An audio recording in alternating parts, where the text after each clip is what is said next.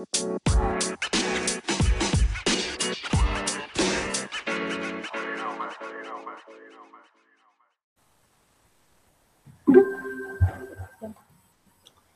vamos a hablar de el Paso de Yabebirí.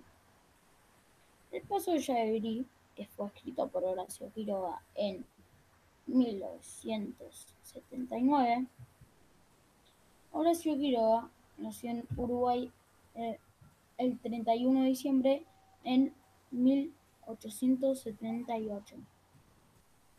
Lo elegimos porque nos divirtió el conflicto y nos dejó una buena enseñanza. Para mí la enseñanza es siempre ser bueno con los demás porque ellos te, lo, te pueden devolver el favor. Y también, si trabajamos juntos, todo, se, todo es mejor.